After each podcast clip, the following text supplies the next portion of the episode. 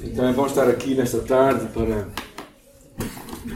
ouvirmos Deus né, o que tem para nós. Né? O que vou falar hoje é, é, é, sobre o tema do nosso ano, que é viver Jesus numa sociedade sem Jesus. E, eh, e faz pensar muitas vezes na diferença que é o nosso cristianismo. Eu lembro-me de uma das experiências que tive mais sugêneres foi uma altura em que eu fui aos Estados Unidos numa conferência que eu não sabia bem para que era, mas eu estava muito cansado. Fui convidado a ir lá e pagar umas contas todas. Então eu disse: Eu vou.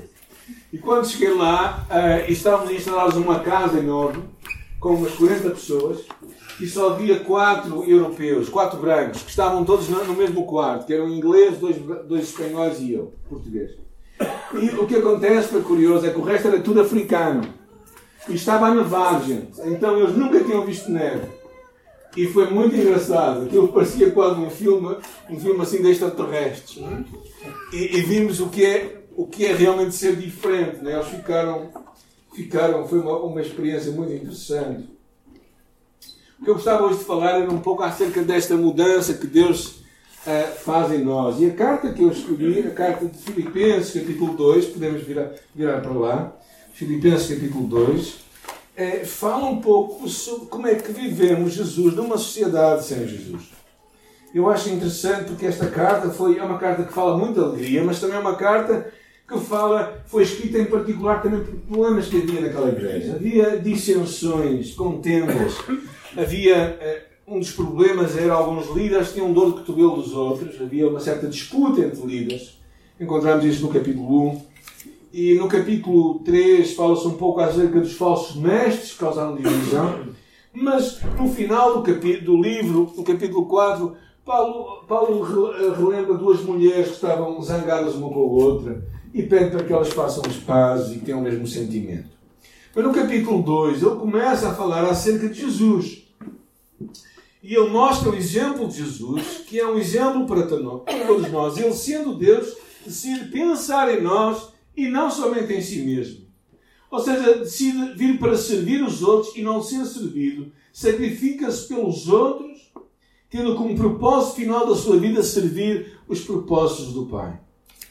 Então, depois de conhecermos esta, esta entrada de Jesus, capítulo 2, versículo do 5 até ao 11, vemos esta dádiva de Jesus, como Jesus estava plenamente comprometido em viver para que outros fossem tivessem uma vida transformada. Paulo também se coloca assim mesmo como, como um exemplo. E é sobre isto que nós hoje vamos ler. A partir do versículo 12 até ao versículo 18. Já encontraram? Quem encontrou diz graças a Deus. Ok, algumas graças a Deus. De manhã a coisa está muito fraca. Havia muita gente, mas poucos graças a Deus. Quer dizer que o pessoal ou estava lento, ainda a dormir, ou qualquer coisa parecida. Mas, mas esta é uma passagem muito interessante. Eu vou ler na Bíblia para todos, está bem? Ah, porque a Bíblia é para todos. Mas a Bíblia para todos é uma, é uma edição portuguesa que eu gosto de vez em quando de ler. E diz assim, versículo 12: Portanto, meus irmãos, como sempre me obedeceram quando eu estava aí, obedeçam-me ainda mais agora quando eu estou ausente. Trabalhem pela vossa salvação com temor e tremor, pois Deus está sempre a ajudar, fazendo com que desejem e realizem o que é da sua vontade. 14. Façam tudo sem murmurações nem contendas, para que sejam pessoas retas e dignas, filhos de Deus irrepreensíveis no meio de gente corrompida e perversa. Devem brilhar no meio dessa gente como estrelas no céu, levando-nos a mensagem da vida. Deste modo, no dia de Cristo, eu poderei sentir-me satisfeito convosco, sabendo que não me esforcei nem trabalhei em vão. Ainda que a minha vida tenha sido oferecida como vítima de sacrifício, para juntar a vossa oferta de Deus, eu sinto prazer nisso e compartilho essa alegria convosco. Da mesma maneira, sintam igual prazer e tomem parte da minha alegria. Ismael, podias orar? Por favor. Senhor, obrigado pela tua palavra que é de vida para nós. Obrigado por estes trechos que lemos e oramos, Deus, que possas falar-nos usando a vida do pastor Samuel. Fala-nos, Senhor, queremos ouvir a tua voz, precisamos de ouvir a tua voz. E por isso, Senhor, nos consagramos a ti, nos colocamos com corações abertos, mentes dispostas. Retira de nós indiferenças, altivez uhum. ou qualquer uh, argumento, Senhor humano, contra a tua palavra e que tu nos possas falar, Paizinho. Abençoa-nos com a tua palavra, em nome de Jesus. Amém. Um homem chamado Mark Twain diz que poucas coisas são mais difíceis de suportar do que o incómodo causado por um bom exemplo. Quando, quando alguém age como deve agir ah, e nós estamos a agir mal, nós sentimos incomodados. Uh, e verdadeiramente é este o grande argumento do apóstolo Paulo. É que Cristo é um grande exemplo para nós e ele também se dispõe ele próprio a ser um exemplo. Ou seja, Deus não quer somente que nós imitemos a Cristo, mas Ele quer que nós encarnemos a Cristo. Ou seja, que Deus trabalhe em nós e através de nós para revelar, revelar-se no mundo lá fora. E por isso esta passagem é interessante e três pensamentos que eu queria ver convosco. A primeira deles é a ideia de nós vivermos a nossa salvação é esta chamada Vive a tua salvação. Diz assim, assim, meus amados irmãos, ele diz: ah, Operai a vossa salvação com temor e temor. Ou outras dizem: Trabalhem, trabalhem pela vossa salvação com temor e temor. Eu gostava de ver aqui duas ideias-chave. A primeira é que a salvação que Deus produz em nós não é uma experiência que vai acontecer na eternidade, mas é algo que tem que acontecer aqui. Ou seja, a nossa salvação não é algo para nós guardarmos para a frente, mas é algo que tem que se passar aqui. Por isso é que ele diz: operai a vossa salvação. O que é que quer dizer aqui? Ou, ou trabalhem pela vossa salvação. É interessante, não é trabalhar para a vossa salvação, mas é trabalhar pela vossa salvação. Ou seja, é porque tu e eu somos salvos que temos que fazê-la operar. Ou seja, não trabalhamos para ser salvos, mas trabalhamos porque somos salvos. Uh, e porquê? Porque a vida tem um grande potencial. É como quando tu pegas num campo que vais cultivar, um campo de cultivo. É? E quando tu olhas para ele, ele está ainda não cultivado. Ele é um campo de cultivo ou não? É, é mas não está a ser. Há muita gente que é salva, mas não está a viver como salvo. Por isso é que aqui fala: trabalhai ou operai a vossa salvação. Ou seja, vivei de acordo com a vossa identidade. E depois ele acrescenta aqui um pormenor, que é com temor e tremor. Este é um tema curioso, porque antes havia uma grande reverência acerca de quem era Deus. Não é? Na verdade, vocês sabem que a questão dos copistas da Bíblia ao copiarem, na altura em que não havia imprensa, eles tinham uma pena que só usavam para escrever Deus. Tal era a devoção que eles tinham por Deus. Incomoda-me a mim às vezes, quando às vezes vemos Deus com letra pequena, não é? Porque eu, eu, acho que, eu acho que nas pequenas coisas às vezes também vemos o temor ou não. Esta ideia de temor e tremor não é uma relação de medo mas é uma relação de respeito. Ah, no passado, em Portugal, não era comum os filhos tratarem os pais por tu. Certo? Eu não tratei, nunca tratei meu pai por tu. Né? Pronto, é outros tempos, dizem assim. Né? Claro que eu não sou apologista que temos que chamar reverendíssimo pai, não, nunca pedi isso dos meus filhos, não é? Mas, mas mas eu penso que às vezes entramos numa relação de um certo desrespeito. E quando aqui fala desta ideia de operar a nossa salvação com temor e tremor, fala do respeito que às vezes em nós devia haver neste temor santo por Deus, uma reverência por Deus. Não um medo por Deus, mas um respeito por reconhecermos que Deus é Deus e que por isso devíamos viver de uma forma em que mostrávamos o temor que temos por Ele, a reverência que temos por Ele. E por isso aqui fala de nós trabalharmos a nossa salvação. A salvação não é uma coisa, um, um, presente que tu guardas para a eternidade, é algo que tens que viver hoje. Se tu és salvo, tu tens que viver como salvo.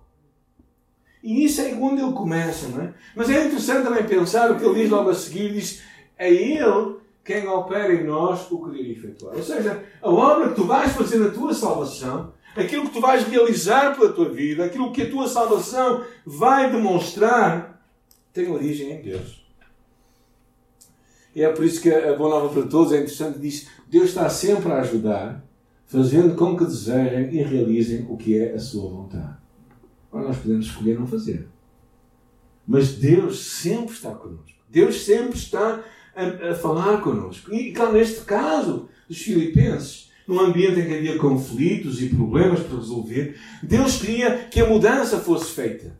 A mudança que acontece em nós também não acontece fruto do teu desejo somente, mas é um desejo do próprio Deus. Ou seja, é o poder de Deus. Por isso é que às vezes quando tu ouves, conheces pessoas santas, e santas normalmente são pessoas simples.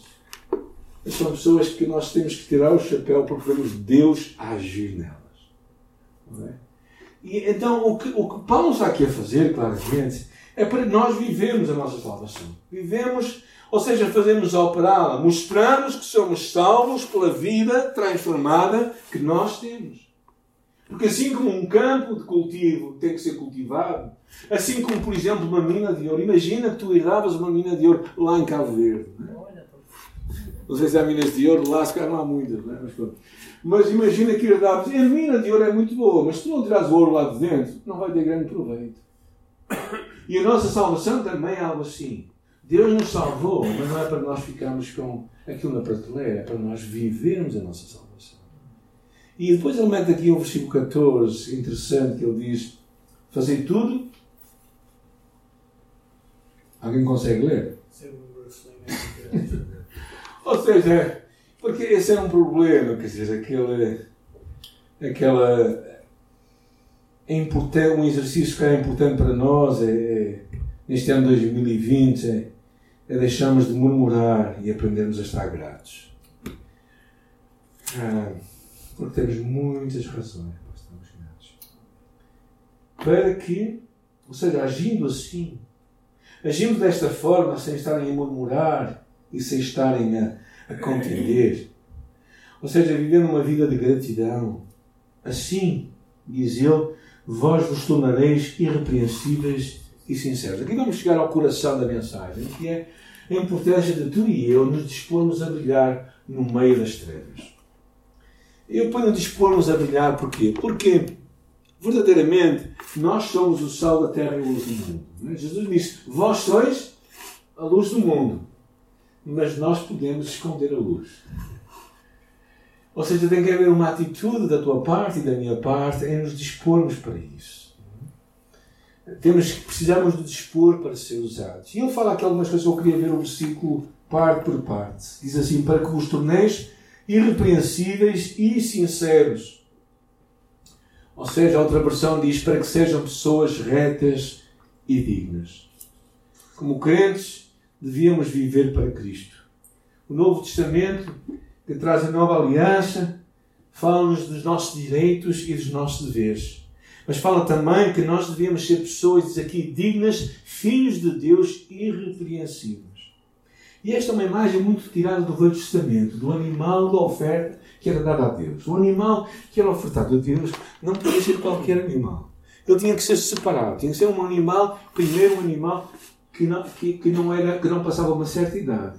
Tinha que ser um animal sem defeitos e sem doenças. Ele era retirado por um tempo à parte para que fosse analisado pelo veterinário daquela altura, que era o sacerdote, e que visse que aquele estava em condições para ser ofertado a Deus. E o que está aqui a dizer é que tu e eu temos que ter uma vida também assim. Ou seja, uma vida tal como na oferta do Velho Testamento, uma vida que esteja em ordem. O ensino que muito claro daqui era que nós precisamos refletir Jesus. E através de nós, Deus se vai apresentar ao mundo. Deus se apresenta ao mundo. Claro que aqui tu podes perguntar, bem, se Cristo se apresenta ao mundo através de mim, que tipo de Cristo as pessoas veem? Ah? Pensa bem nisso. Tu amanhã, no teu dia de trabalho, no meio do stress, não é? E no meio da escola. Vai começar a escola? Não, ainda não vai começar amanhã. Ok. Então, no meio das grandes do momento-chave da nossa vida. Que tipo de Cristo eles vêm? Que tipo de Cristo nós apresentamos? Depois fala aqui, é interessante, a palavra sincero ou digno. A palavra sincero é uma imagem tirada da indústria do vinho. Ou seja, que o vinho tinha que ser puro, sem ser a martelo. Não é? Ou seja, não podia ser falsificado. Ou seja, o vinho não podia ser falsificado. Tinha que ser verdadeiramente sem mancha. E é interessante, depois ele fala no meio de quem isto acontece. Ele diz no meio de uma geração corrompida e perversa, na qual nós resplandecemos como luzeiros do mundo. Esta ideia de corrupção e perversidade é um contraste com a justiça de Deus.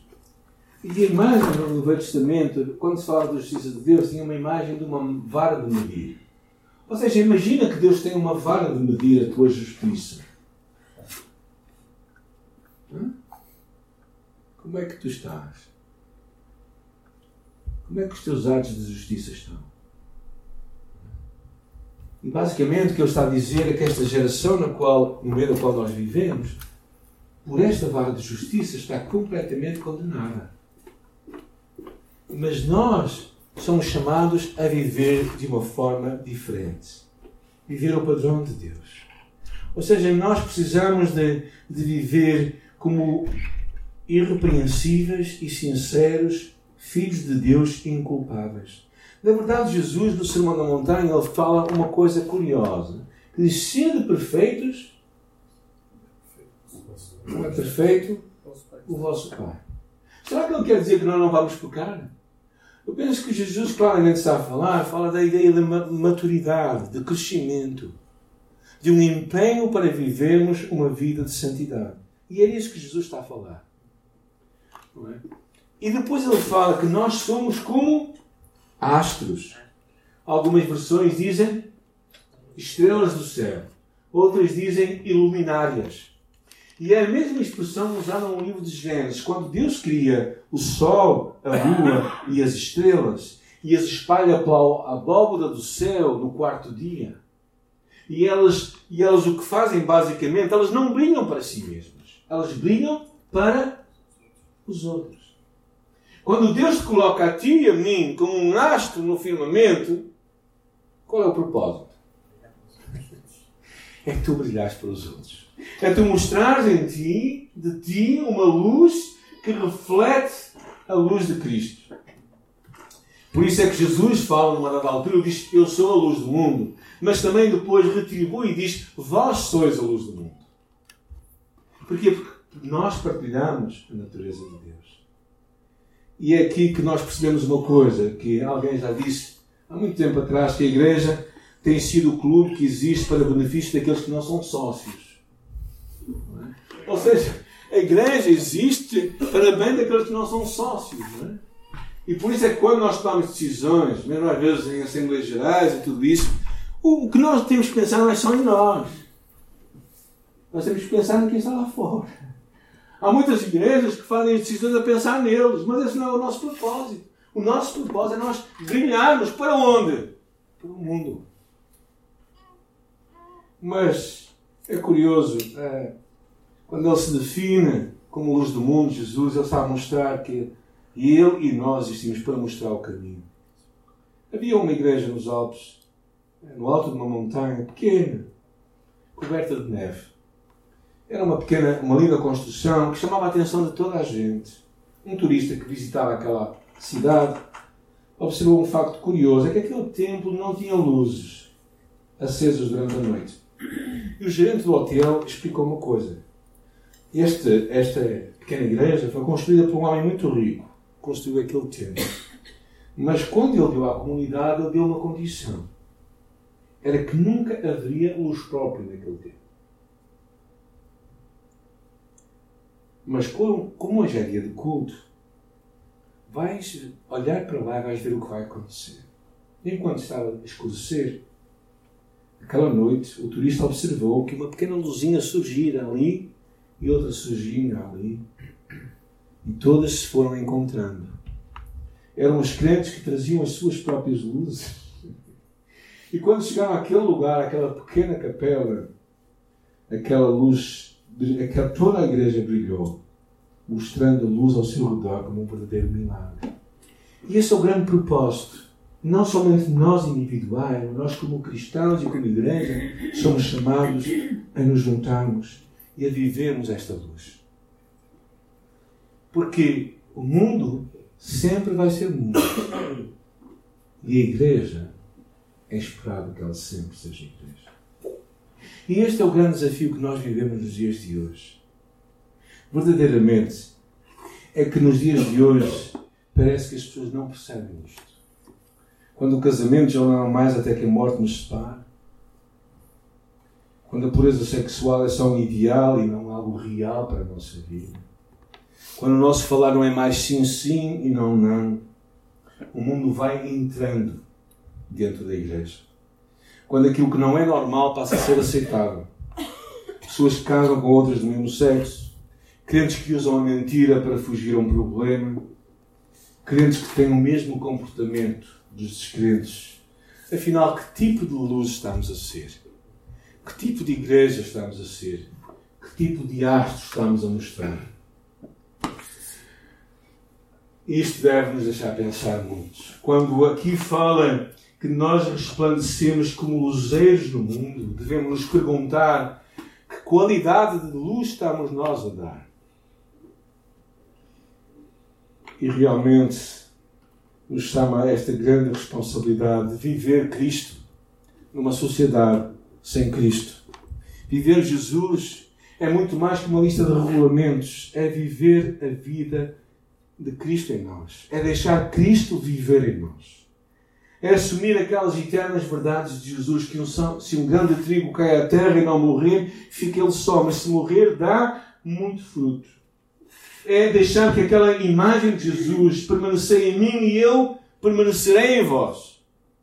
Esta imagem de Cristo viver em nós. É isto que vai mostrar a luz. E quando ele fala isto, resplandeceis como os erros do mundo, ele fala uma coisa curiosa que passa pelo versículo seguinte, é? que é que eu acho muito interessante, diz retendo a palavra da vida, ou preservando a palavra da vida. Que é o quê? Basicamente é sermos fiel à palavra.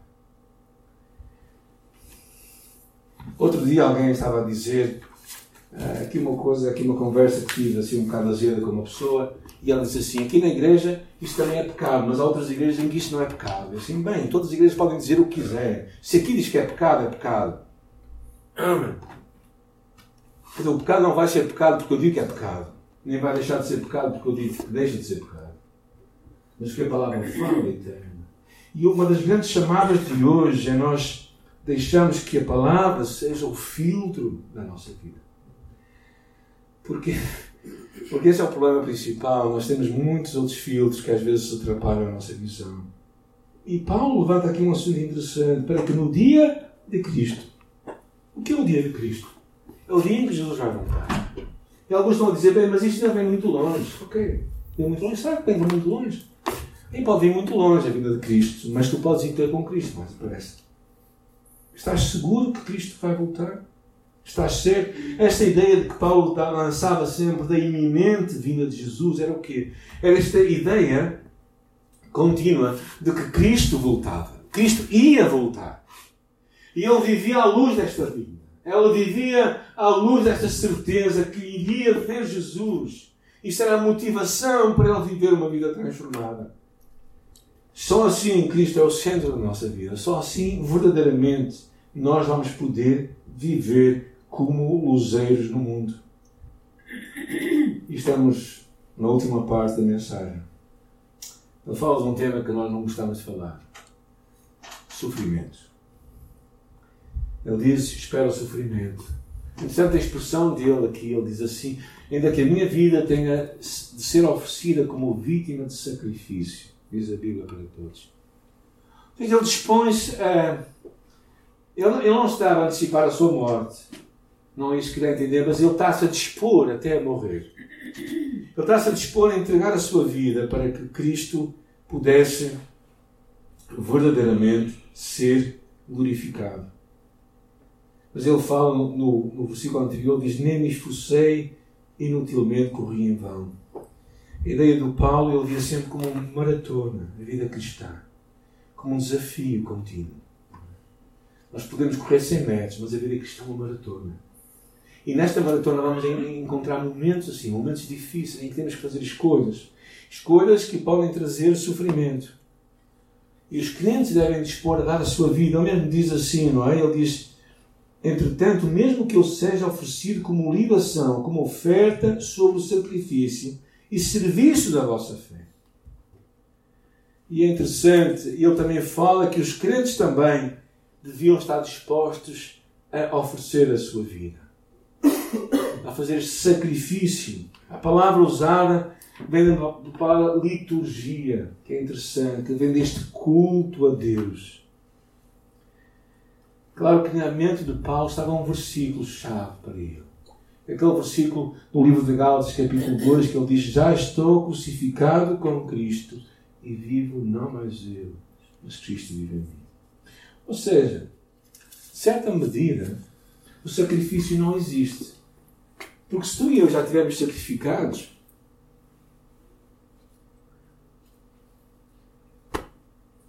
já estamos mortos. Certo? Então, o ponto de Paulo é que verdadeiramente nós precisamos de lembrar estas verdades. Temos de lembrar esta verdade, é que nós precisamos de estar dispostos a viver uma vida em que nós deixamos a nossa vida em Cristo. Paulo entendia isto claramente. E ele desafia a igreja, também em Romanos, é interessante, para que eu seja ministro de Cristo entre os gentios no sagrado encargo de anunciar o Evangelho de Jesus, de modo que a oferta deles, esta entrega deles, seja aceitável. Ou seja, a disposição para vivermos vidas transformadas. O que percebemos aqui, olhamos para esta carta, é o quê? É Deus nos chama a viver no meio de uma geração corrompida e perversa. Pessoas que vivem uma vida cristã autêntica. Tu e eu precisamos de assumir a nossa salvação. Precisamos de viver a nossa fé. E quando tu e eu vivemos a nossa fé, nós vivemos como astros no mundo. A nossa luz vai alumiar toda a gente. As pessoas vão ver quem nós somos. A grande dificuldade é que hoje parece que estamos a inverter as coisas. Em vez de nós brilharmos para fora, tantas vezes deixamos que as trevas invadam cá dentro. Jesus, no livro de João, capítulo 3, traz um versículo curioso que ele diz assim: E a condenação é esta, que a luz veio ao mundo e os homens amaram mais as trevas do que a luz porque as suas obras eram más. Não precisamos muito de pregar sobre a luz. Precisamos de viver. E as trevas vão sentir-se incomodadas. Sabes como é que tu mandas embora uma, um quarto escuro? Sabes como é que tu vais uh, incomodar aqueles que vivem nas trevas? É vivendo a luz. E por isso, quando nós olhamos para este versículo, não é? quando esta chamada, sejam pessoas retas e dignas, filhos de Deus irrepreensíveis no meio de gente corrompida e perversa, devem viver no meio deles como estrelas no céu, levando-lhes a mensagem da vida. Deus espera que tu e eu sejamos pessoas que que vamos deixar Cristo brilhar em nós. Há uma história curiosa acerca de um menino que, uma dada altura, foi visitar uma catedral. E aquelas catedrais têm vitrais bonitos. É? Eu gosto imenso de, de vitrais. É? Se calhar um dia não, perdemos a cabeça, não. Vitral de vitrais. Não podemos dar ninguém para isso. Mas é uma coisa que eu gosto muito, acho muito bonito. A beleza da arte, a arte sacra, é uma coisa muito bonita. E não é uma questão de adoração, nem veneração, nem nada, é simplesmente beleza. E quando nós vemos o sol a, vir através dos vitrais, tu vês, tu vês aquelas cores a espalhar-se. E aquela criança teve aquela experiência. E quando ele chegou da visita, alguém me perguntou: Olha, o que é que tu mais gostaste? Assim, que eu mais gostei, o que eu mais gostei foi que a luz que brilhava por trás daqueles santos era muito bela. E sabes o que é, o que, é que isso quer dizer? É que a beleza que pode haver em ti e em mim não vem de nós mesmos. Vem de uma luz muito maior que vem de trás de nós, que é Cristo. E quando Cristo brilha em nós, então ela, ela vai ser vista por toda a gente. Eu espero que este ano seja um ano, e não só este ano, mas todos os anos da nossa vida, que vivemos Jesus. Não é vivermos uma série de, de regulamentos, de, de normas, mas vivemos Cristo em nós. Pensamos de uma forma simples, que é Cristo em mim. O que é que isto significa? Se tu hoje parares na tua vida e perguntares a ti próprio, Cristo em mim, como é que Cristo vivia a minha vida, já não precisas de mais nada. Eu até quase que dizia uma obscenidade, que era, nem precisas disto, precisas disto. Mas quando tu pensas isto, de uma forma honesta e sincera, e dizes, Cristo em mim, como é que eu vou viver a minha vida? Então tu vais deixar que a luz de Jesus brilhe através de ti e o mundo vai ver os santos. Oremos, Senhor, nesta tarde nós louvamos o Teu nome pela Tua palavra. Senhor. Nós queremos ser estas, estes astros no mundo. Nós queremos ser estas estrelas no céu. Nós queremos ser estas iluminárias que percebem que o seu propósito, a sua função não é brilhar por si próprios. Não é estarmos aqui a mostrar-nos uns aos outros. É nós mostrarmos ao mundo lá fora quem nós somos. Mostrar o Deus que está a brilhar em nós mostrar o Cristo que vive em nós. Senhor, eu oro, Deus, que tu possas visitar a nossa vida, que tu possas tocar em nosso coração, que tu possas falar a nossa alma, que tu nos ajudes a, aceitarmos o compromisso que é entendermos que estamos a viver no meio de uma geração corrompida e, uh, e completamente depravada e que nós podemos e somos chamados a viver vidas transformadas. Minha oração, Deus, é que tu levantes cada um de nós, Senhor. E nós, como igreja, Senhor, a igreja que vive Cristo, a igreja que vive a palavra, a igreja que prega a palavra, a igreja que está alicerçada na palavra, que não, que não deixa que o mundo entre, mas uma igreja que vive Cristo. E, Senhor, eu peço, Pai, que nos dês coragem para fazer isso uh, no meio da nossa geração e a geração de hoje é uma geração, em muitos aspectos, também que simplesmente está indiferente a este Deus, aos seus valores. Eu oro, Pai, que, nunca permitas que nós baixemos